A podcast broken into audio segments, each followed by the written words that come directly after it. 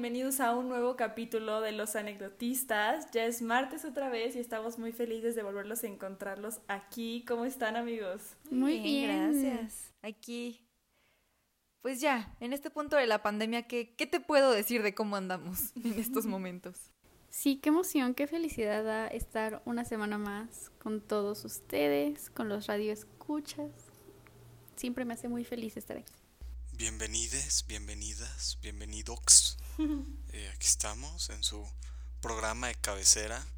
Es muy chistoso porque Sophie dice, eh, bienvenidos a... Hoy es martes, algo así, y es como, ay caray, cuando grabamos esto no es martes y me saca de onda. Spoiler alert. No grabamos en martes. Hoy es el día que quieran que sea. ¿Se dan cuenta que les estamos mintiendo porque siempre, bueno, por lo menos cuando yo empiezo siempre es como, esperamos que estén arrancando súper bien la semana, que no sé qué. Y nos escuchan en sábado. sí, sí, sí. Pero nos escuchan y se agradece mucho. Sí, muchas gracias. Agradecido con el de arriba. Sí. No, pues hoy les tenemos un tema súper padre. Está, la verdad es que creo que todos tienen historias de estas. Y son las primeras veces pues, o sea, no se imaginen malas cosas, sino primeras veces en general, como primer beso, primera vez eh, chocando, que ahorita vamos a hablar de ese tema, pero no les quiero dar muchos spoilers. Este, y pues vamos a empezar con el primer tema que tenemos planeado, que es el viaje sin papás. Eh, no sé quién quiere empezar. ¿Cuál fue su primer viaje sin papás? Pues tú, ya que andas ahí de locutora estrella, aprovechando.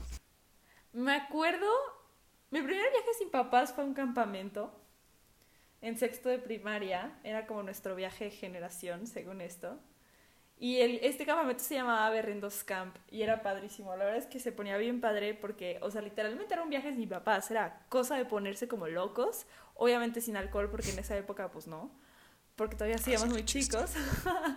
Pero estaba padre porque había muchos juegos y así. Y aparte, me acuerdo muchísimo, les voy a contar esta anécdota.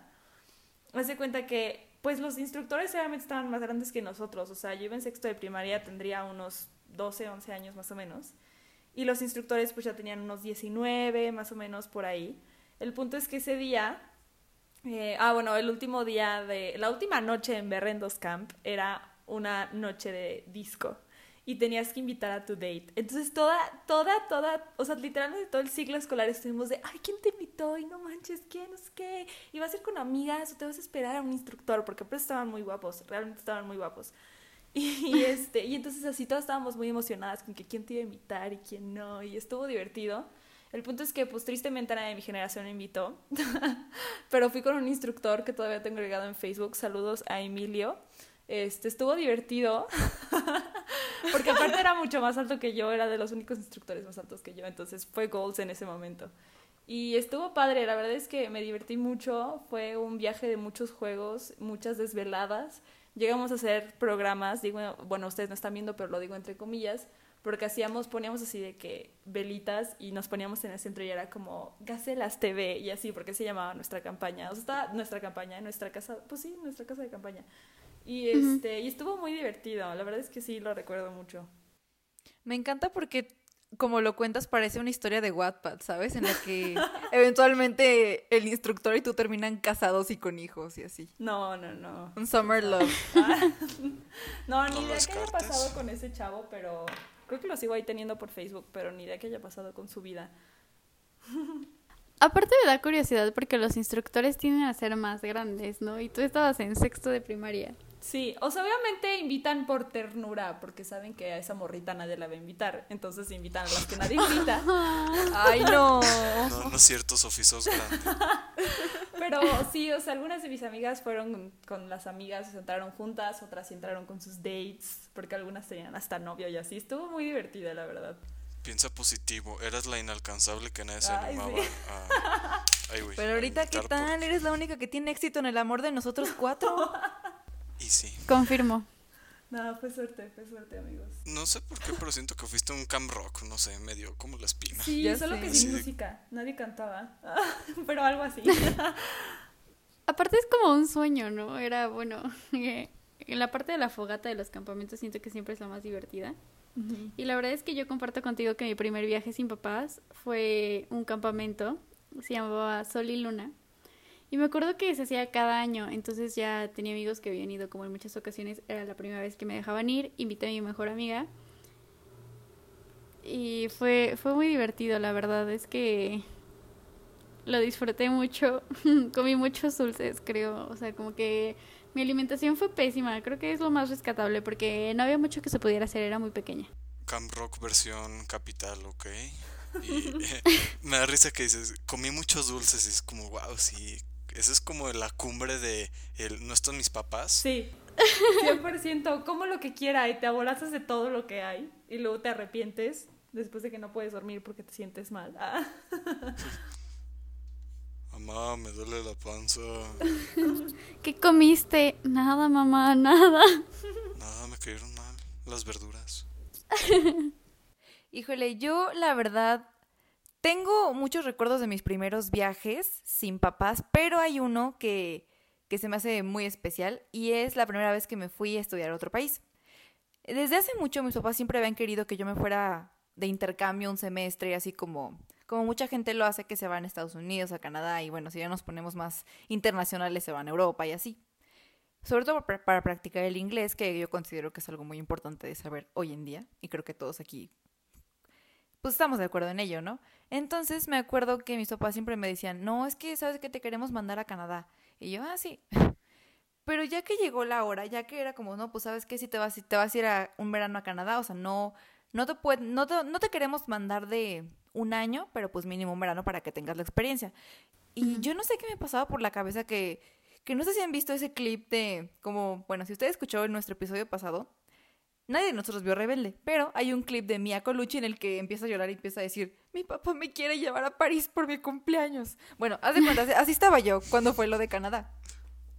Entonces, Sí. Ya sé, por eso digo, qué pena me doy, pero bueno. Entonces yo así de, no, es que no quiero, esta lloraba y todo. Y a la mera hora, pues terminé, mi mamá me fue, me acompañó hasta Canadá, o sea, literal atravesamos todo juntas y nada más fue como, ok, un día y me dijo, bueno, aquí te quedas, regreso por ti en tres semanas. Y ya, o sea, yo tenía mi dinero, de hecho fue la primera vez que me, sacaron una tarjeta de crédito.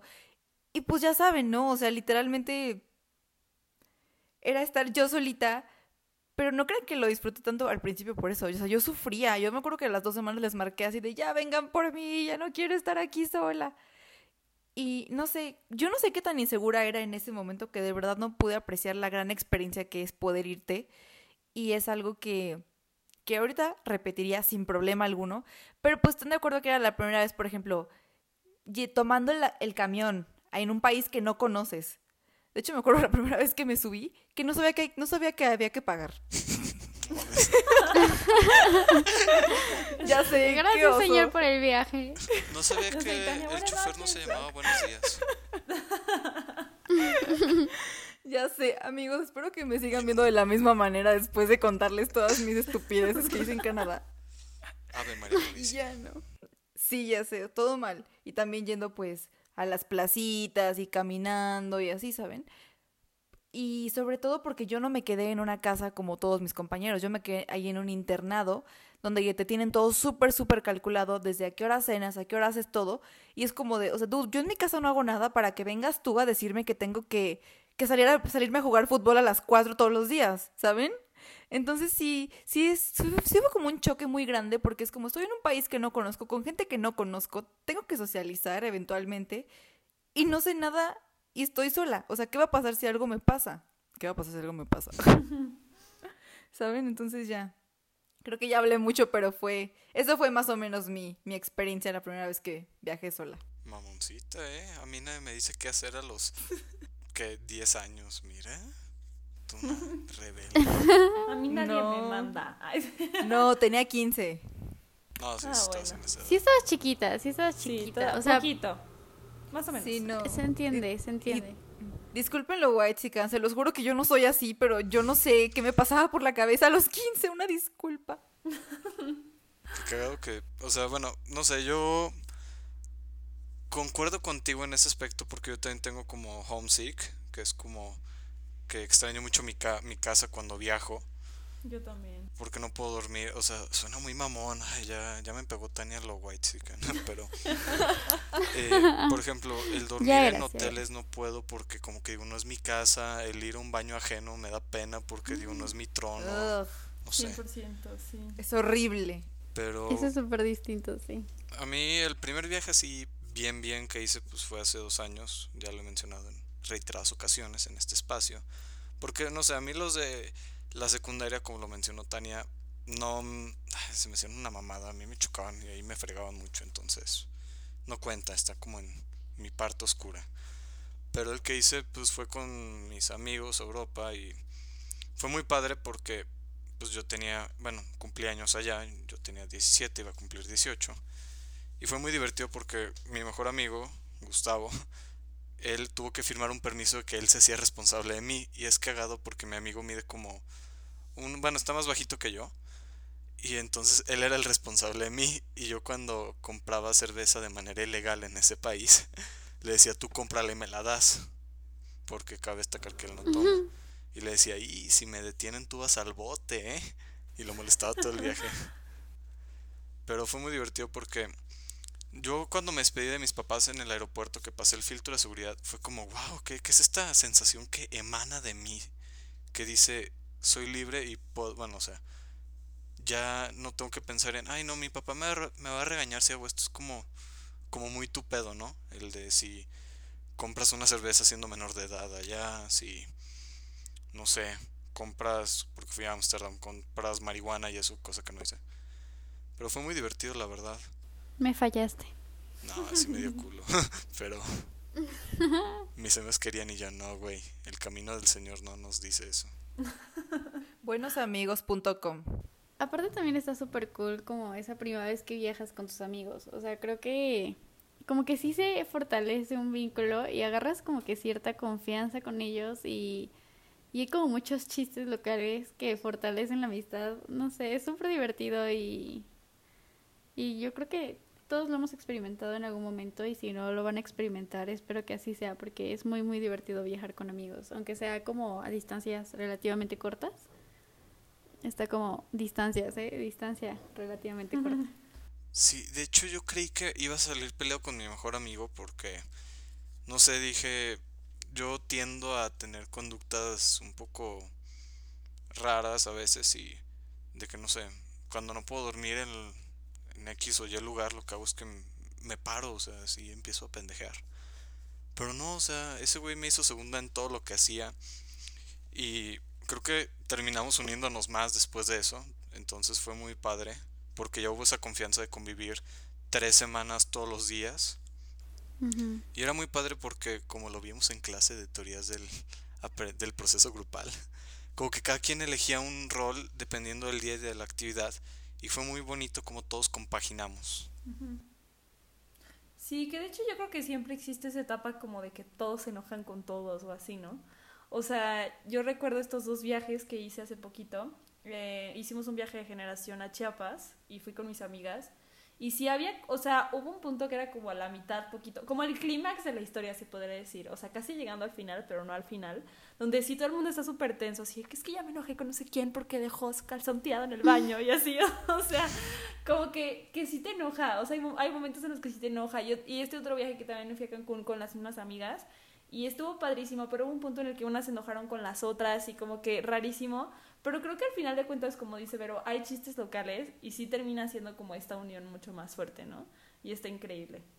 Sobre todo porque te enseña cómo es la otra persona realmente. Yo creo que todos Claro. aquí estamos acostumbrados, por ejemplo, a jun- bueno, cuando se podía, a juntarnos con nuestros amigos y no sé, a lo mucho quedarnos a dormir un día juntos o algo así. Pero ya si es algo de más tiempo y sobre todo si vas tú solo, pues obviamente si es como de no sé cómo le voy a hacer, soy mocoso, soy un niño, vamos a ver, arreglárnosla como podamos.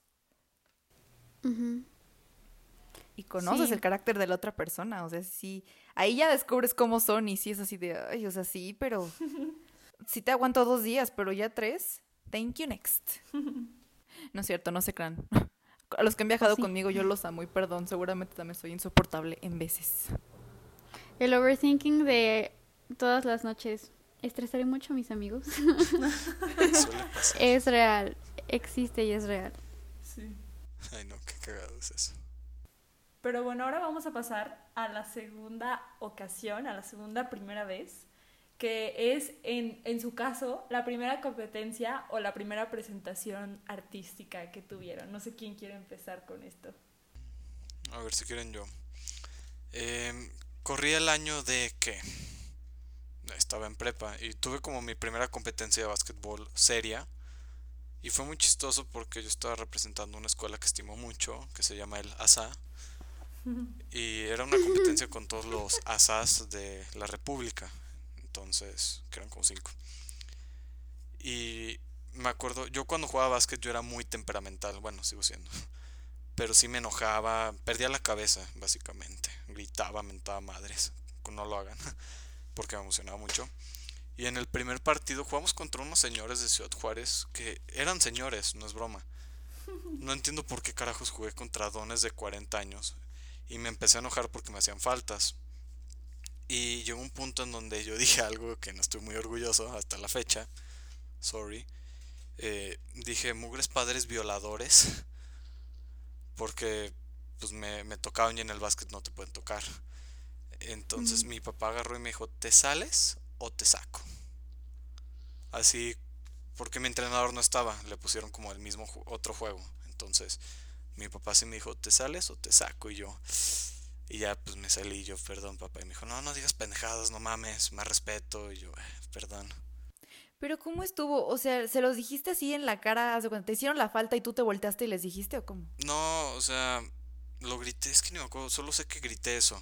Y me escucharon, obviamente.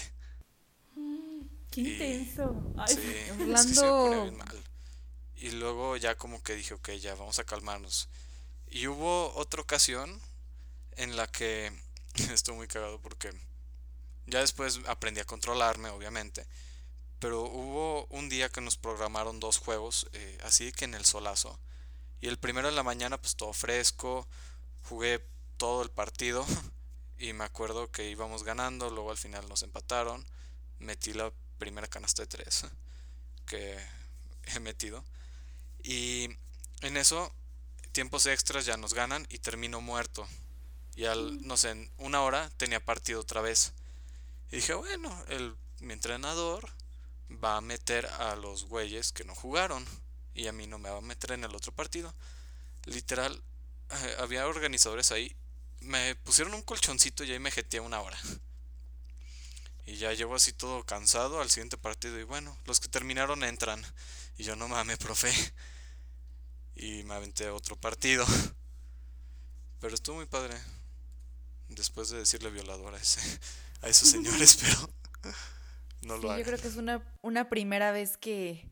De la que no, no será fácil que, que lo olvides, vaya. Agridulce. Saludos, saludos a todos los equipos de la SA y a los que se sintieron ofendidos ante tal comentario. Una disculpa. Ya soy mejor persona. No nos hacemos responsables por los comentarios emitidos en este podcast, a pesar de que los hayamos dicho nosotros. Pues Gracias. sería luego la hacen de pedo, pero bueno. Inside joke. ¿Y ustedes qué? A ver, una competencia cultural, artística.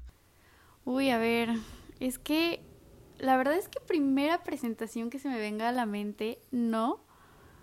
Pero eh, me acuerdo cómo descubrí que a lo mejor cantar no era solamente algo que estaba así random y fue parte de una presentación, ¿no? Porque en mi escuela hacían algo que se llama Libro Forum y el plan de esto era como montar una obra basada en un libro. Y por alguna razón nosotros hicimos El Rey León, según yo no existe el libro del Rey León, pero pues sucedió. Y yo era Nala. Entonces, este, íbamos a cantar la canción de, la de Quiero ya ser el rey, o no sé cómo se llama, pero esa canción era en inglés. Y yo estaba en mi casa y estaba ensayando porque nos obligaron a aprendernos la canción, o sea, teníamos que sabernos la canción. Entonces yo la estaba ensayando y de repente veo como la cabecita de mi así como aparecer dentro del cuarto. Y me dijo, a ver, canta otra vez. Y yo creo que, no sé, eh, en su mente pasó la monetización y todo esto. Y ya la canté y me dijo como de, es que sí cantas bien. Y yo, ay, gracias mamá, ¿no? Pero no le di como que mucha importancia hasta que llegué a la escuela y nos pidieron que, así como de, a ver, tú te la sabes, cántala, ¿no? O sea, para comprobar que la cantaba, o sea, que te la sabías. Y ya la maestra me dijo, ay, no, qué bonito cantas, quién sabe qué. Spoiler alert, cuando fue la obra, no, no canté, o sea, hice como coro dentro de la pista de la canción o de la canción como tal, la canción original, porque yo era muy penosa y de verdad yo me subía al escenario y lloraba cuando se trataba de actuar y cantar, como que cuando era ballet, la verdad es que lo, lo hacía bien y no me daba pena y no tenía problemas. Y posiblemente mi primera presentación fue de ballet, pero mi primera presentación real en la que yo sentí como de estoy haciendo algo que podría gustarme fue esa y fracasé terriblemente porque me bajé y empecé a llorar. Entonces, yo siempre lloro en mis primeras veces de todo, así que ups. Pero ahora, ¿qué tal? Master Pro en consolar a los demás. futuro. ah, no. No me imagino cuando se titule Berito, mi primera carrera y ahí llorando. Sí. Súper sí, súper sí. Ah, qué bonito. Bueno, ahí lo, nos va a tocar verlo. Sí. Pues yo les quiero contar Ay. mi primera competencia. La verdad es que fue un fracaso. Elesa, ¿por qué? Yo desde muy chica, cuando iba en el Ida Flores, Ok. este, No sé cuál eh, institución es, pero sigue. sí, no, es un Orlando approves discreto. this. Incógnito. Bueno, el punto es que desde muy chica, yo, o sea, yo hacía ejercicio, pero lo normal, o sea, X. El punto es que, eh, pues, normalmente en las escuelas primarias hay como clase de deportes, ¿no?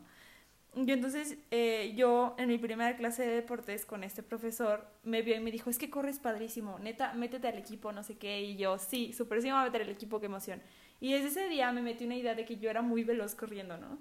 Y entonces recuerdo cuando yo iba sec- en secundaria, eh, me volví a meter, bueno, me salí, me- no porque no me encantaba, y luego me volví a meter porque cuando me iba a meter al UX, hay una competencia tipo como la que nos contó Orlando del ASAC, donde compites como con todos los as de México. Pues aquí compites con todos los UX de todo México, ¿no? Entonces, pues yo decía, no manches, mi sueño es ir ahí, estoy súper emocionada, pero sabía que era muy difícil entrar a los equipos, ¿no? Entonces dije, me tengo que preparar. Y me metí un año antes a prepararme y todo súper bien. Y llegué a Lux y entré al equipo. Entonces, por- para mi sorpresa, no estaba en velocidad, me pusieron en altura, porque pues ustedes ya sabrán, mido 1,76 y pues obviamente estaba en salto de altura. El punto es que yo no sabía nada de ese deporte, nada. Entonces mi maestro pues me empezó a entrenar y todo, primero empecé con salto de longitud y así, pues la verdad es que me encantó, yo dije, wow, este es mi deporte 100%. El punto es que ya cuando esto se pone más serio, me dice, como vamos a tener una competencia estatal, es en Aguascalientes, no, en Aguascalientes, no, en... No me acuerdo dónde era, pero era aquí en Guanajuato. Y este. Y entonces me dice, pero esto es tu pase a los Inters. Y yo, "Ah, no manches, o sea, tengo que ser la mejor en esto. Porque aparte De aquí era la soy. única, ajá, o sea, era la única de mi categoría, o sea, de salto de altura era la única de- del UX. Entonces dije, no, o sea, esta es mi oportunidad, tengo que destacar, no sé qué. El punto es que un día antes ya no pude saltar, o sea, no podía, de verdad, porque no sé si han visto alguna vez eh, salto de altura, si no, pónganle pausa, vayan a ver un video y regresen para que puedan entender. Pero haz de cuenta que corres y luego saltas como de espaldas a un palo y tienes que pasar la altura, ¿no? Está súper difícil eso. Sí está difícil, o sea, de verdad no parece, pero Sí. está difícil. Y entonces yo empecé y no podía y no podía saltar, de verdad como que llegaba y me bloqueaba, o sea, fue como un bloqueo mental horrible. Y mi, mi entrenador me dijo, no te preocupes, así pasa, ya que llegues a la competencia se te va a quitar. Y yo, bueno. Y llegué a la competencia súper nerviosa porque un día antes no había saltado nada y yo no manches, o sea, no practiqué, soy un fracaso, estaba súper nerviosa. Entonces que llegué a la práctica, digo, a la competencia, y hace cuenta que enfrente del colchoncito donde caes hay una línea y si tú pisas es falta. Tres faltas, estás fuera. Y entonces se cuenta que primero te dan como eh, espacio para ver dónde tienes que dar el último paso para brincar, entonces te dan como pues como tres minutos para ensayar y ensayar y ensayar, ya para que cuando saltes ya tengas todo bien medido. Y yo no podía saltar y no podía, y yo no manches, o sea, ya valí. El chiste es que ya pues hice tres faltas tristemente. Y llegué berreando con mi, con mi profesor así, que es que ¿por qué entrené tanto? Y no sé qué, pero de verdad me apasionaba muchísimo. Y mi, y mi profesora así, no te preocupes, no pasa nada, o sea, sabía que esto iba a pasar, entonces hice esto para que en Inters no te pasara. Y yo, ok, tienes toda la razón, muy inteligente. Y me dijo, pero bueno, en las pruebas tienes que saltar. Y yo, súper, sí. Y desde ese día, amigos, de verdad no he podido saltar otra vez. Nunca. O sea, fallé en las pruebas, no pude saltar y no fui a Inters. Todo lo que me había preparado se fue a la basura. y fue algo súper no. triste. De verdad que creo que es algo muy psicológico porque de verdad no pude saltar. Sí. O sea, no era, o sea, era como una impotencia súper rara. La verdad es que sí me arrepiento muchísimo porque es un deporte increíble. Es la cosa más, o sea, es- se siente padrísimo, pero de verdad que me fue muy mal. El momento de llorar. Como que te bloqueaste, ¿no? O sea, Ujú. como que los nervios o el miedo de "¿Y si no lo hago bien o algo así. Porque es real y aparte estás pensando en como de, es que no vayas a pisar la línea, no vayas a pisar esto. A ver, ¿en qué momento tenía que cambiar de pierna? Porque es un cambio de pierna, ¿no? O sea, por lo que tengo entendido, de que subes una, bajas la otra y doblas y... Sí, como Ay, no. tijerear, no sé.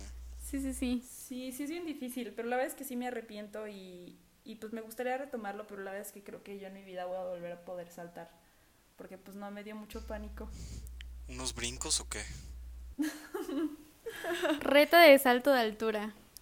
Y es que sabes que, o sea, claramente todos los deportes tienen su chiste y ahorita como lo mencionaron antes, realmente cuando tú estás practicando y estás como muy concentrada y fluyendo, es como, ah, pues lo hago y ya, se me da. Pero ya cuando te encuentras en un momento súper de pánico y nervios dices, ah, caray, ¿con qué pie se empezaba? Este, y tenía que levantar el brazo, no, espérate, no levanto el brazo. Pero y tenía que girar la cabeza, pero, pero ay, en este deporte ni siquiera giramos la cabeza, ¿sabes? O sea, como que es Sí, el sí, sí. overthinking. Digo, yo no soy, yo no practico 100%. deporte, pero, pero me imagino que, que ha de ser por ahí, ¿no? Sí, Uy, no. Y es que da mucho nervio cuando sabes que la gente te está viendo. O sea, eh, súper breve les voy a contar que en ballet hacían, no sé por qué les dio por hacer como una clase, eh, clase muestra tipo, para los papás, o sea, de casa abierta, así, casa abierta. Y este, y siempre era como en el salón y hacíamos nuestra clase normal, porque, porque al final es eso, una clase, pero no, esta vez decidieron llevarlo a lo grande y hacerlo en el auditorio de la escuela. Y a mí me habían comprado mallas nuevas. Porque las mías como que ya, o sea, dijimos como de no, ya hace falta que te compren unas mallas, quién sabe qué. Y pues, si no lo saben, las mallas de ballet son súper, súper estrechas cuando las acabas de comprar, o sea, son muy duras, entonces tienes que como que moldearlas y todo eso para que se vayan aflojando y tú puedas estirar bien. Pues eran muy nuevas y yo no las había probado y yo estaba, estaba relativamente chiquita también. Y vamos a la clase muestra, está mi mamá ahí, y nos ponen a calentar, entonces nos ponen a hacer maripositas. Y la maestra me dice, es que tú puedes bajar más, baja más, pero así como súper quedito, ¿no? Ah. Y sí podía, o sea, yo sí podía, o sea, sí alcanzaba, sí tenía la flexibilidad, flexibilidad para hacerlo, pero las mallas nuevas no me lo permitían. Entonces me dice como de, baja más, baja más, ahí está tu mamá. Y mi mamá bien feliz en el público, ¿no? Y yo, esto es por ti, mami. Y ya bajo la pierna y nada más escuché el crack.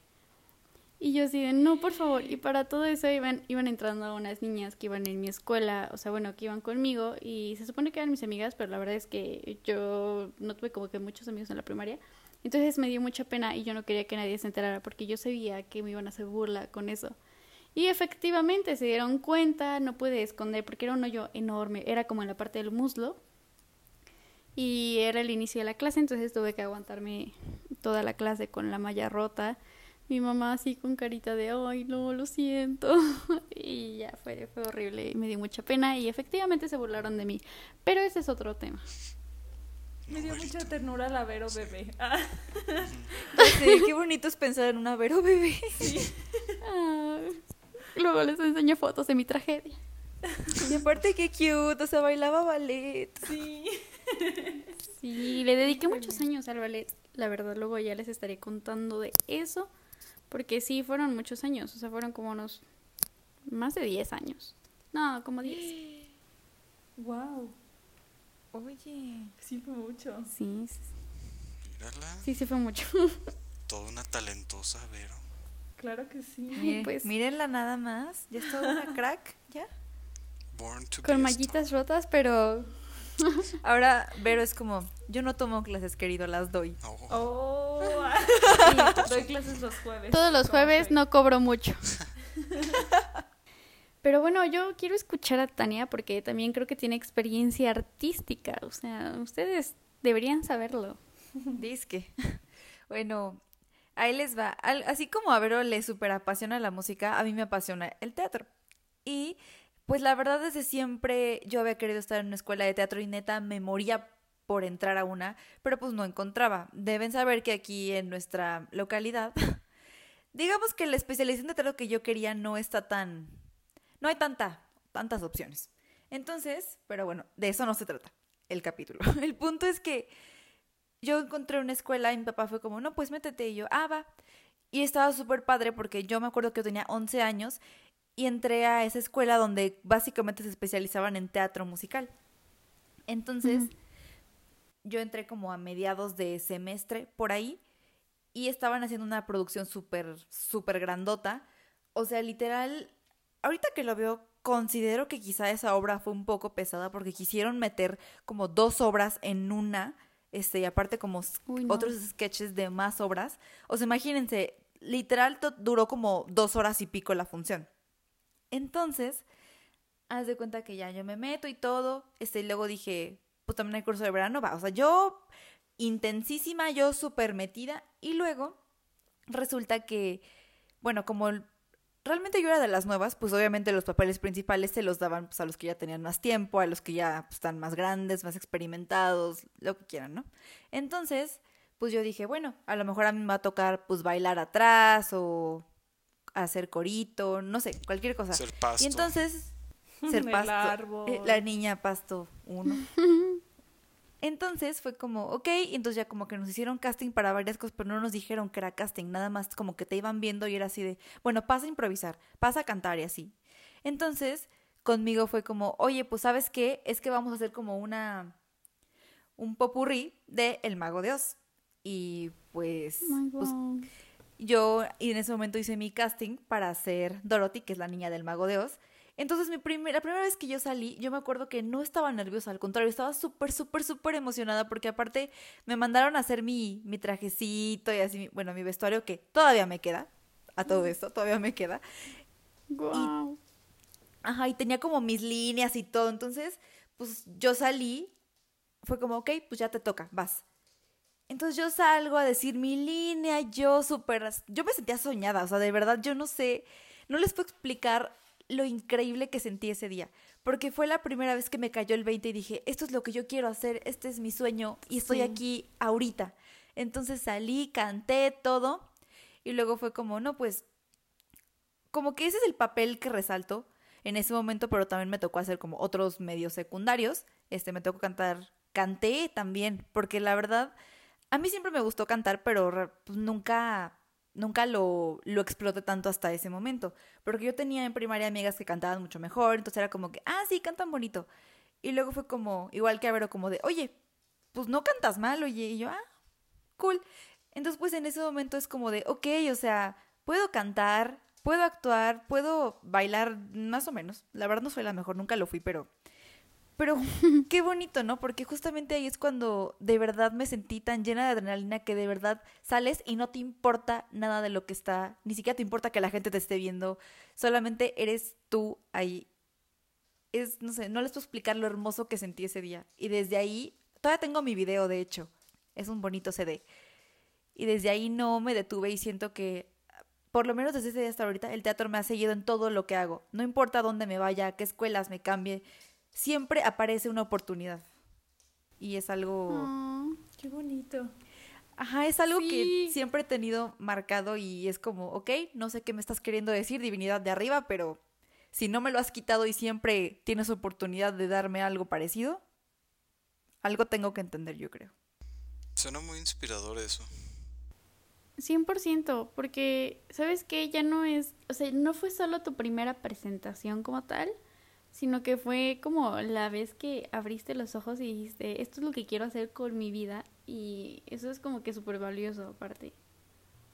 Sí. Sí, o sea, es, no sé, es algo muy, muy bonito, porque sobre todo si ustedes tienen pasiones, si usted que nos es- está escuchando, sabe lo que es hacerlo y a pesar de que no recibas como tanto reconocimiento en ello, realmente no te importa con tal de hacerlo. 100%. Pero bueno, pasando al siguiente tema de primeras veces, eh, vamos a hablar de una que recientemente le pasó a alguno de nuestros integrantes y me gustaría que, que lo platicara primero. Vamos a hablar de los choques. Tania, no sé si nos quieras platicar de tu reciente experiencia. Ventaneando. De tu primera y esperemos última vez. Sí. No, aparte pónganse a pensar, creo que a todo el mundo le ha pasado. O sea, yo choqué hasta un año después de empezar a manejar, entonces es súper normal. Pero bueno, a ver, Tania, platícanos. Fíjense que ahorita ya lo puedo platicar bien, pero ustedes no saben, amigos. Los primeros dos días después de que pasó, no podía contarlo sin llorar. De verdad. O sea, no, horrible. Pero bueno. Y aparte, ahorita que lo pienso, ni siquiera estuvo como tan feo. Ahí les va.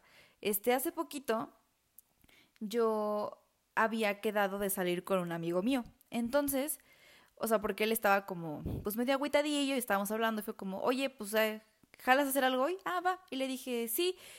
Y él me dijo como, pero sabes que ahorita no tengo coche, entonces ¿crees que puedas venir? Y yo, sí, sin problema. Este, nada más que tengo que ir a hacer unas cosas. Este, me acompañas, te regreso a tu casa y ya ahí vemos qué hacemos. Fue como, ah, va. Entonces, este, fui a hacer varios de los encargos que tenía que hacer. Y luego al final, yo tenía que pasar a recoger un, un vestido a una boutique. El vestido para la boda de mi primo que, mm, F, por pandemia ya se pospuso. Ay, sí, qué triste.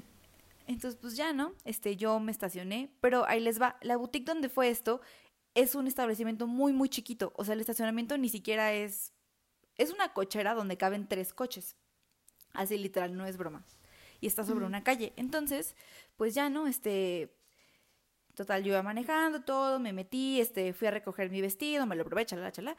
Entonces, ya que me iba a salir, yo me eché de reversa y le, y le pegué a una camioneta, pero, o sea, haz de cuenta, la verdad yo no sé mucho de coches, entonces no les explicar las partes del coche, pero donde, la parte donde están mis luces le pega a la parte de atrás del, de la camioneta, o sea, su llanta de atrás.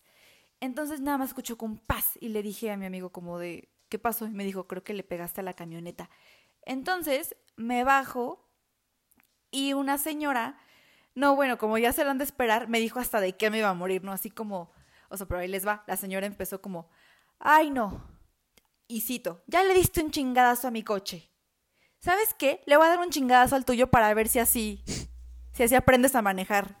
Y yo, y me dijo, es que estás con el teléfono, ¿verdad? Y mi amigo luego, luego, que mi amigo rifadísimo, Luis Enrique, te quiero mucho y de verdad te agradezco tanto que hayas estado conmigo ese día. Este señor.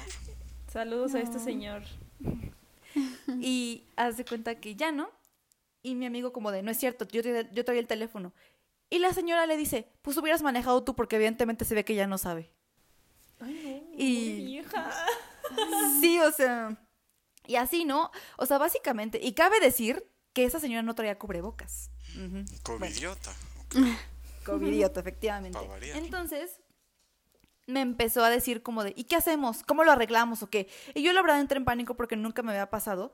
Entonces me dijo como, ¿sabes qué? Quítate. Me empezó a tronar los dedos. Me empezó a decir, quítate, ¿sabes qué? Ya, vete. O sea, con eso págame, quítate. Y le dije, onda? pero yo como que no había entendido y le dije, oiga, pues la verdad, o sea, no hagan esto, si me están escuchando, no hagan esto, esto no es lo correcto. Yo me bajé y le dije, oiga, pero, o sea, sí me quito, pero pues mínimo si quiere déjame darle algo por la, pues para compensar, ¿no? Si no quiere que le hable al seguro, porque le dije, déjame hablar al seguro. Y me dijo, no, quítate. Y me dice, hace cuenta, yo traía 500 pesos y me dice, ¿500 pesos? ¿Crees que con eso me vas a pagar? ¿Mm? Y yo. Pero no, duda, duda. ¿Sí le pasó algo a tu coche? A ver, no es, no es por, por echarme flores ni nada, pero de verdad fue un rayoncito. O sea, se los juro, ni siquiera era tan grave. Y qué bueno, ah, ¿no? ok.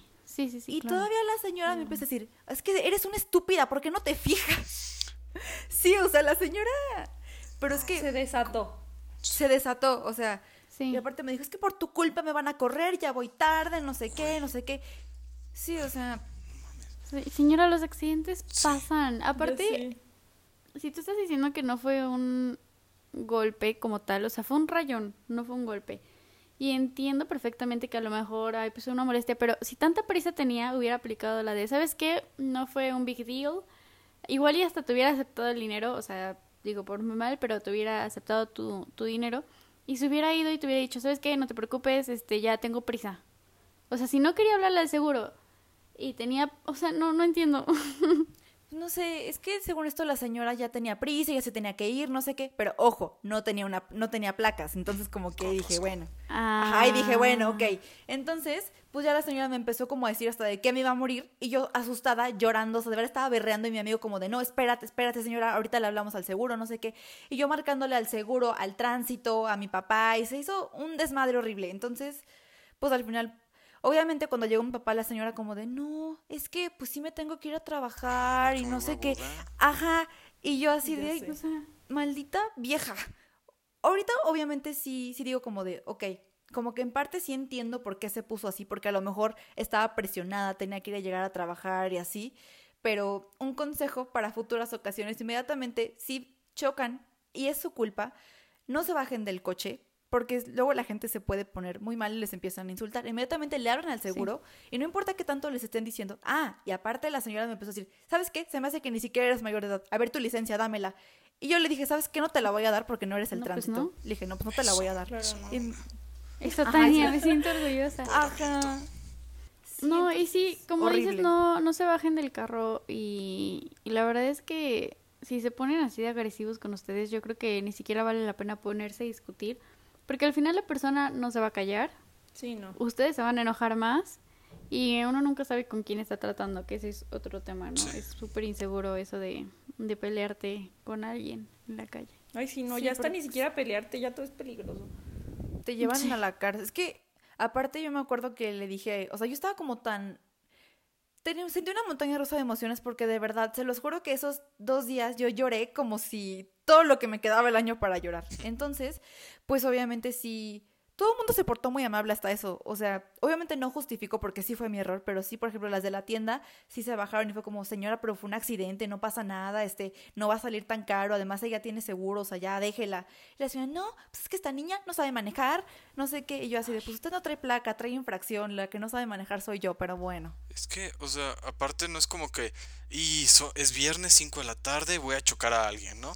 Y llega así, Sí, y mira, te qué choqué y te chingué, ¿no? O sea, y hasta le das tu tarjeta, ¿no? Choques a las 5, cuando gustes te puedo chocar, ¿no? O sea, es normal, chance y ok, estás como enojado de que te chocaron, pero puedes decirle a a la persona, no sé, en este caso a Tania, así de, hola, eh, oye, ¿todo bien? Sí, ah, ok, ¿tienes seguro? Perfecto, y ya, hablas con el seguro, porque no tienes ni por qué hablar con la otra persona.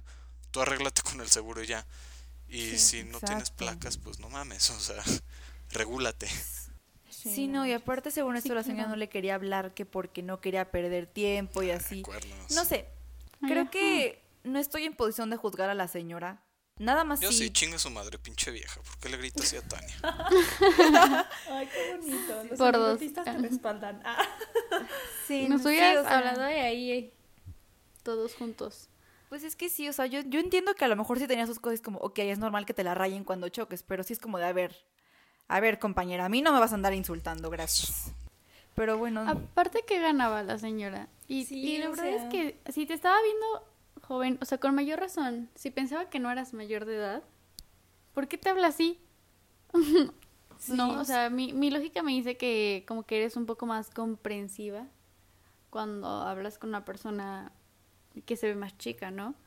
Y entiendes que los accidentes pasan, o sea, pero señora, ay no. Relájese No. un buen. Aparte, súper innecesarios sus comentarios. O sea, ¿qué venían? ¿Iban a arreglar su coche? No, mejor cállese. Ah. no, ya sé. No, ya sé. ¿Iba a ponerle placas bueno. en algún momento? ya sé. Sí tenía seguro, señora. No, no es cierto. Le tiré Pero la bueno. placa. Dicho. Le choqué dos veces. sí. ah. Me eché de Fíjate que igual y no tenía pegar. seguro. ¿Quién? Fíjate que igual y no tenía seguro. Puede ser, ¿eh? Yo también creo que pudo haber sido. Pero pues creo que no no hay sé. problema, o sea, mientras Ah, no. tú tengas, bueno, tú le hayas hecho el choque y pues tú tengas no hay bronca, sí. pero Sí, tienes razón. Sí, no, o sea, creo que fue, a lo mejor yo lo pude haber manejado mejor y sí, ojalá lo- me- le hubiera dicho mínimo, o sea, no le hubiera respondido, pero sí le hubiera dicho como, ¿sabes qué? A mí no me vas a andar insultando, ahorita viene el seguro, nos arreglamos ahí, yo tengo, este, bye. Pero bueno, antes de que empiece a llorar, ¿alguno tiene alguna otra experiencia de choque que quiera compartir? Yo, yo, yo. Ah, Adelante. Primero bueno, las yo, yo, yo tengo dos choques que quiero conmemorar. Neta, no manches. Mi Ok. primer choque, es que yo he estado, o sea, en los últimos años he estado en muchos choques, nada más he chocado yo así manejando una vez, pero sí he estado en muchos choques últimamente. Pero mi primer choque fue algo súper estúpido, la verdad. Es que, ¿no les pasa a ustedes que se distraen con cualquier cosita cuando van manejando que dicen, ah, qué bonito coche? Bueno, era mi primera, no sé, no llevaba ni siquiera un año manejando, o sea, bueno, ya casi iba a cumplir el año, y entonces estaba en un alto y me quedé viendo al espejo de atrás. No sé por qué extraña razón me quedé viendo, o sea, el espejo que te da, o el retrovisor, pues. El punto es que Mm, ujú. va el siga, digo, ah, pues va a avanzar, avanzo y me quedé viendo otra vez el retrovisor y la chava de enfrente se frenó y pues le choqué. El punto es que nada más puse mis stops y me quedé así, o sea, reaccioné rapidísimo, quité la música y le marqué a mi mamá y le dije, acabo de chocar, estoy en tal lugar, este, ¿qué hago? Y mi papá no, ya ahí voy, no sé qué, y literal así dejó su desayuno a la mitad y fue corriendo por mí. Y entonces cuando ya, pues mi mamá me dice como, no, estás bien, no sé qué, y yo, sí, pero como que no había reaccionado y fue así como, es que quiero llorar. Y me dice, no, pues llora, y yo, "Ah". Y me puse a llorar No. en el teléfono con mi mamá y me decía como, y ya se bajó la chava porque era una chava. Lo chistoso es que a mi coche, o sea, mi coche era muy duro, entonces como que no le pasó nada, pero a la de adelante se le cayó la defensa, o sea, estuvo súper raro. Oh, el punto es que, pues, mi mamá me dice, ya se bajó la chava, y yo así de, no, pues no. Y ya me dijo así de que, no, pues espérate, y no sé qué. Y yo llorándole a mi mamá, y en eso la baja, se, la, se, se baja la chava, y ya, o sea, bajo la ventana y mi mamá así de que, déjame en altavoz por si te dice algo. Y yo, sí, está bien. Y la chava, ay, no pasa nada, no te quería dejar llorando sola. Y me abrazó y me dice, mira, te voy a contar algo. Yo tenía tres exámenes hoy y por algo no tuve que ir. Y me volvió a abrazar y me dijo, de verdad no te preocupes, no pasa nada, todo está bien. Y yo, qué linda. Y ya, pues el chiste es que llegó su mamá, llegó mi papá y nos pusimos así como en la orilla, ¿no? Y entonces fue así como de, no, pues ya. Y el chiste es que llegó el papá de la chava y el papá estaba enojadísimo, así, que es que ¿por qué le dan coche a las chamacas que no saben manejar? Y así me empezó a decir súper feo. Y papá así, que qué onda, señor, relájese, ya le hablamos al seguro, mi seguro está aquí, o sea, relájese un buen, ¿no? Y ya, pues el señor como que se empezó a poner de genio, ni siquiera había llegado el tránsito, el señor ya le estaba hablando al tránsito, o sea, tuvimos que pagar multa, ay no, horrible, el punto es que el señor sí se puso súper mal, plan, cuando mi papá dice, no, yo ya estaba hasta acá del señor, o sea, de verdad que ya estaba muy enojado con el señor y yo también, porque se puso Sí, súper pues nefasto, sí. o sea, la mamá y la chava súper lindas y el papá súper nefasto. Y ya, pues al final, este, mi papá me dijo, sabes que ya vámonos, o sea, que se arregle el seguro con ellos y ya, o sea, ¿para qué nos quedamos aquí? Tú tienes clases en la tarde y pues ya, o sea, vámonos. Y pues ya nos fuimos y pues X, o sea, como que no manejé como por tres o cuatro días, pero sí me asusté horrible, fue una cosa de nada, pero sí me asusté horrible. Y este segundo choque yo creo que ha sido el choque que más fuerte he estado presencial. Eh, en el UX tenemos una actividad que se llama este, servicio laboral, donde tenemos que ir a una fábrica, o bueno, tenemos que trabajar como obreros. El punto es que a mí me había tocado en una fábrica de zapatos y estaba en la mitad de la nada. O sea, estaba en el centro, en un lugar donde no conocía. O sea, no, la verdad es que, o sea, muy mal todo. El punto es que, pues dijimos, lo- cuatro de nosotros vivíamos por el mismo lugar y dijimos, como no manches, o sea, hay que hacer ronda, súper bien, ¿no? El punto es que esta chava, pues venía manejando con el pie arriba, o sea, venía cantando y No, volteaba. bueno. O sea, yo dije, vamos a chocar, casi atropellamos a una persona. El punto es que son esas calles que son como cruzadas, ¿saben cómo? Sí. Ujú. El punto es que va pasando una camioneta, mi amiga le da durísimo, pero de verdad fue súper duro. Y la camioneta, o sea, era una de esas camionetas de 4x4, se abolló horrible. La de mi amiga se le ponchó la llanta, o sea, se cayó todo lo de enfrente. La, la lámpara estaba, bueno, no se llama lámpara, los focos estaban rotos. Y el coche de enfrente, los faros, ándale. Y, y el coche de enfrente le chocó a otro que estaba estacionado. Y el chavo pensó que fue su culpa y huyó. Pero no sabíamos cómo irnos porque el coche ya no podía avanzar, estaba destrozado, estábamos en medio de la nada y yo no sabía cómo decirle a mi papá dónde estábamos porque no sabía dónde estaba.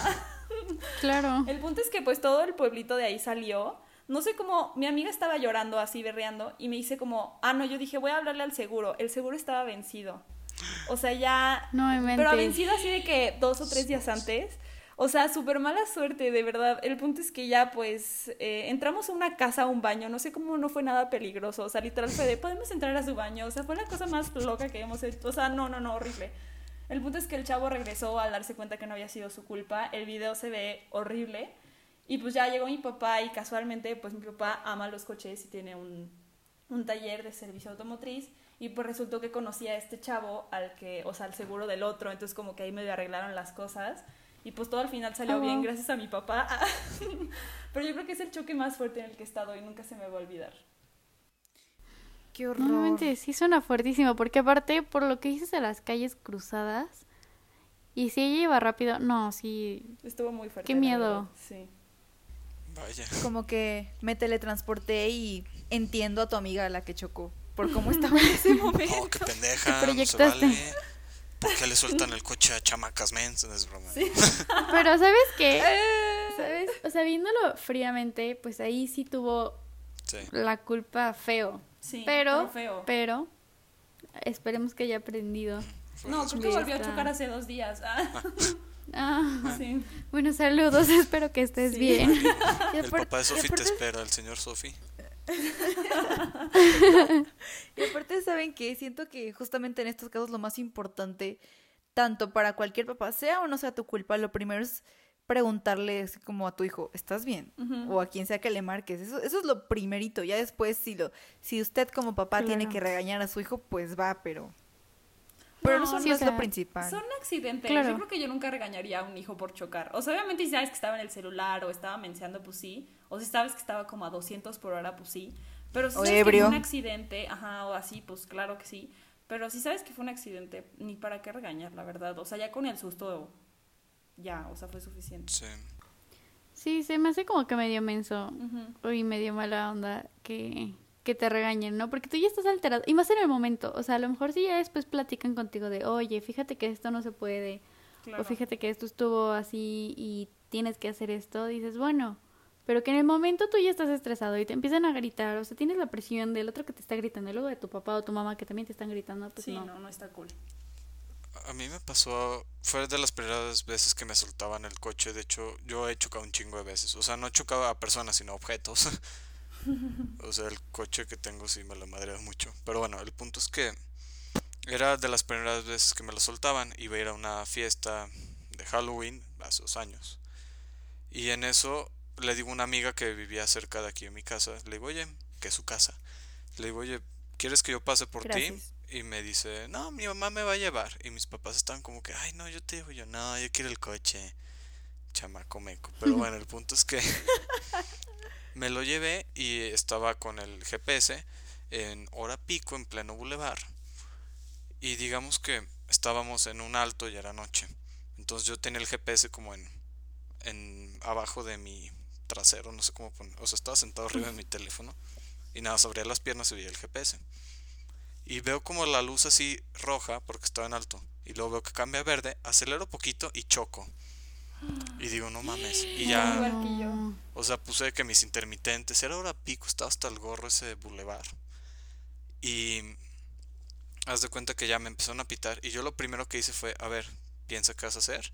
Puse intermitentes y dije, voy a ver si la otra persona está bien. Entonces, pero no me podía bajar porque se abría la puerta, porque está en el carril del medio, entonces me iban a chingar la puerta. Y en eso nada más veo que se baja la señora, ve su coche y yo le hago la señal de espérame con mis dos dedos, el índice y el pulgar, diciéndole espérame poquito, ahorita voy. Y la señora veo que ve, me ve y se arranca. Y yo así de, ¿qué pedo? No, bueno. Y me asusté un chingo, entonces pues ya me paré a un Oxxo a tomar una coca para el susto. Y en eso empiezo a recapitular y digo, ¿no será la mamá de mi amiga? Y le empiezo a marcar a mi amiga así llorando, porque no le iba a decir a mis papás, porque luego me iban a decir ya no vas a la fiesta, pendejo no estoy. Saludos a los papás de Orlando que están escuchando esto. Ay, no. Y Orlando, soy tonto, pero no soy estúpido. Exacto. Y, o sea, en eso le hablo y no me contesta mi amiga. Y digo, madres. Y así el overthinking comiéndome, yo llorando mientras manejaba. Hasta que llegué a la fiesta y como que le mandé mensaje a, la- a mi amiga y me contestó. Y la señora ya me estaba esperando. Y yo, ya, perdón, ¿estás bien? ¿Todo bien? O sea, yo súper asustado. Me dijo, pues, ¿cómo le vamos a hacer? O sea, como que pasiva, no agresiva, pero medio mamona. Y yo le dije, no, pues mira, yo tengo seguro, le hablo a mis papás, no te preocupes, todo bien. Nada más que me le dije, oye, me llamó la atención que te fuiste. Y dijo, ah, es que como vi que no era nada, me fui. Pero pues su cajuela no servía. Y ya lo arreglamos al día siguiente, pero... Y con ella hacía ronda, entonces era muy cagado porque... No, yo no puedo hacer la ronda porque alguien me chocó y era como, perdón señora. Ups. ¿Pero te lo decía en serio o como por chiste cínico malísimo? Mm, no, o sea, sí llegó a decir así de, oigan, pues eh, me chocaron, no dijo quién, porque lo hacemos con otra persona la ronda, pero pues todos sabíamos que yo era el que Eras tú. chocó. pero sí, Ay, no. Es horrible. Es- está, yo creo que es feo, ¿no? Cuando conoces a la persona con la que chocaste porque, pues al otro dices, a lo mejor, bueno, quién sabe, aquí todo es muy pequeño, pero Sí. sí podrías encontrarte a la persona, pero supongamos que hay menos probabilidad de que sea una persona con la que a lo mejor tiendes a convivir. Fíjense que yo sí me, me encontré hace unos meses a la, a la señora, eh, a la chavita con la que fue mi primer choque. Y yo, ay, qué chistoso, hola. ah". ¿Cómo estás? ¿Cómo Hola, te fue en tus choqué, ¿te exámenes? Sí. ¿qué tal tu coche? ¿Todo Ya bien? sé, o sea, Sophie y la chava ya son best friends forever. Ya sé, literal. Pero aparte Ya saben cambiaste que... el carro, ¿verdad? Pero aparte saben que justamente algo, algo muy, no sé si decir tranquilizador, yo no sé, pero justamente lo que estábamos hablando ahorita es que es algo normal. O sea, yo creo que casi todos los que, los que manejamos alguna vez nos ha pasado. Este, soy seguro que si a ti no te pasó, le pasó a tu papá, a tu hermano, este, a tus tíos, yo no sé. O sea, es algo que es triste, pero, pero de cierta forma como que te va moldeando, te va fogueando y es como de, ok, o sea, ya, ya sé que no tengo que hacer esto. Al principio sí cuesta trabajo, no sé si, bueno, Sofía ya dijo que sí, este, no sé si Orlando a ti te pasó que, que cuando chocaste no querías agarrar el coche y era como de, ay, ya no, ya no. De hecho, mi papá al día siguiente me dijo, ¿sabes qué? Es, el choque se significa que te hace falta práctica. Y me, me dijo, llévame a mi trabajo y llévame a hacer todos mis pendientes. Yo estaba como, güey, por favor, no. Por favor. ¿Podemos hablar de la tensión horrible que es manejar con tus papás? Sí, es horrible. No, pero saben que yo siento que cuando chocas, y justo mi papá me lo dijo esa vez que choqué, o sea, me dijo, sí, que es que cuando chocas es cuando más confiada estás. O sea, cuando yo lo haces como inconscientemente y manejas, no te fijas y chocas, ¿saben? Entonces, no sé, yo Claro. siento que sí es muy ya de confianza, ¿no? Les voy a ser muy honesta, yo nunca he chocado, todavía no, no llevo mucho tiempo manejando, llevo como un año yo creo, y no, pero yo creo que, bueno, como en noviembre vinieron unos amigos de la Ciudad de México, entonces con ellos tengo muchísima confianza, pero igual me daba como mucha pena manejar, ¿no? Porque me pone nerviosa ir con alguien en el carro, o sea, como que si voy sola, todo bien, pero si voy con alguien me pongo muy, muy nerviosa. O que sé que estoy siguiendo o que alguien me está siguiendo, algo así, no sé, o sea, me, me pone muy, muy nerviosa. Y pues estos amigos venían conmigo, íbamos a ir por un helado, pero no, o sea, yo estoy acostumbrada a estacionarme literalmente en estacionamientos, o sea, no en calles. Pero ese lugar no tenía estacionamiento, era una calle. Y era, como es noviembre, era el fin de semana del Festival del Globo. Mm, no, pues buenas noches. Entonces- Fin, terrible. Sí, no, estaba horrible. Había muchísima gente en la calle, había mucho tráfico. Y aparte, como que la gente se altera. O sea, como que lo sacas de su zona de confort. Y todo el mundo está súper estresado y alterado y todo va muy rápido, ¿no? Entonces, eh, me iba a estacionar, pero la gente estaba dando vuelta como que en esa callecita. Y yo nunca me había estacionado en una calle. O sea, me habían enseñado cuando me dieron clases, pero no era como algo habitual. Y obviamente me puse muy, muy nerviosa y me empecé a estresar porque vi un señor atrás como con cara de enojado, de que así vi, me estaban pitando y yo como de, no, no puedo, o sea, no me podía estacionar, no quedaba bien, me iban a pegar. Me puse muy nerviosa y le dije a mi amigo que iba de copiloto como de, ¿sabes qué? No puedo. Me dijo, no, sí puedes, o sea, tienes que poder. Y yo, no, no puedo. Y me- le dije, estacionalo tú. Me dijo, como de, no me mentes, o sea, no, ¿cómo voy a agarrar tu carro? Y le dije, no puedo, no puedo, o sea, estacionate tú, ¿no? Entonces, este, pues ya nos bajamos rápido, o sea, pero en medio de todo el caos, ¿no? O sea, como la gente pitando y el carro de atrás así súper enojado y yo como, perdón, señor. Y este, y mi amigo nada más le hizo con la mano como de que si se esperaba tantito y ya como que vio que estábamos chiquitos. y este, y ya nos hizo, o sea, como que sí se calmó, pero los atrás no veían y seguían pitando. Y ya mi amigo lo estacionó y nos bajamos y todo bien y me dio mucha pena y todavía me acuerdo y me da mucha pena y le dije a mi amigo, o sea, pero es una persona a la que le tengo mucha confianza, a la que conozco desde hace mucho tiempo, pero me dio muchísima pena haberle pedido como de tú estaciona mi carro porque yo no sé, qué miedo. Y hasta la fecha, pues no, no sé, no tengo la confianza de estacionarme en la calle, me da miedo. Sí, eso de estacionarse en la calle es un problema, la verdad. Sí, sí es mucho más difícil que estacionarse en cajones. O sea, a mí también me cuesta un poco de trabajo. Es que manejar Sí. es todo un tema. De hecho, yo no sé cómo antes de grabar esto no se nos ocurrió hacer todo un episodio sobre lo que implica manejar. Y darles Que próximamente esperemos que, Sí, esperemos que sí que se haga. de eso se hable, porque sí es un gran tema. Además, lo peor es cuando te están pitando, que es como de, no, de por sí estoy estresada porque no puedo hacer nada, no me sirve de nada tu negatividad ni tu prisa, ¿sabes? Yo soy agresivo y es como que pitas, perro. Pero sé ¿Qué que. quieren eso?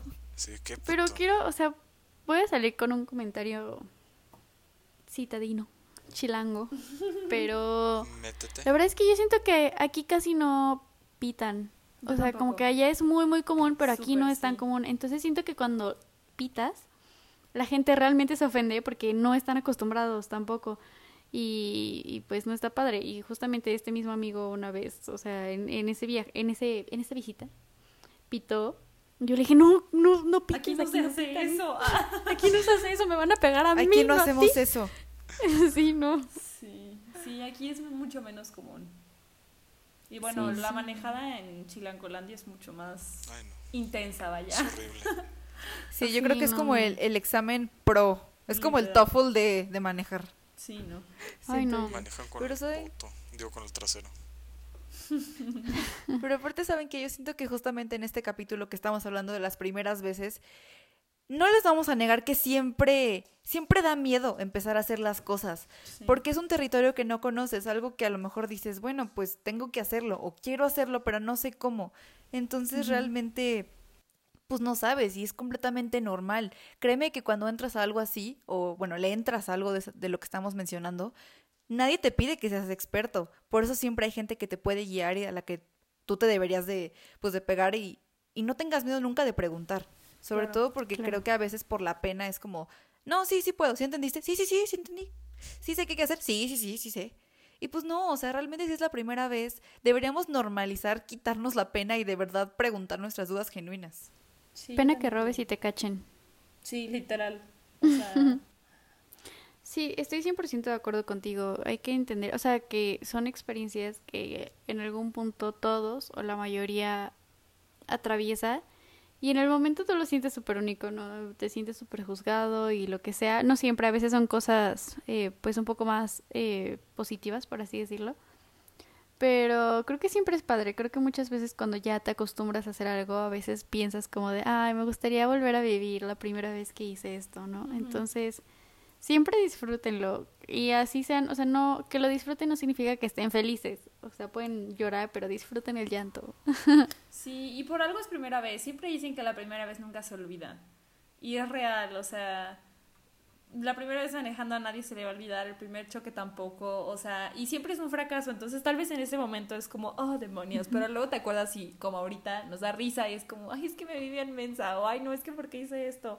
Entonces, no sé, o sea, en el momento es triste o tragedioso, eh, pero ya después que lo recuerdas es divertido. Las risas no faltaron.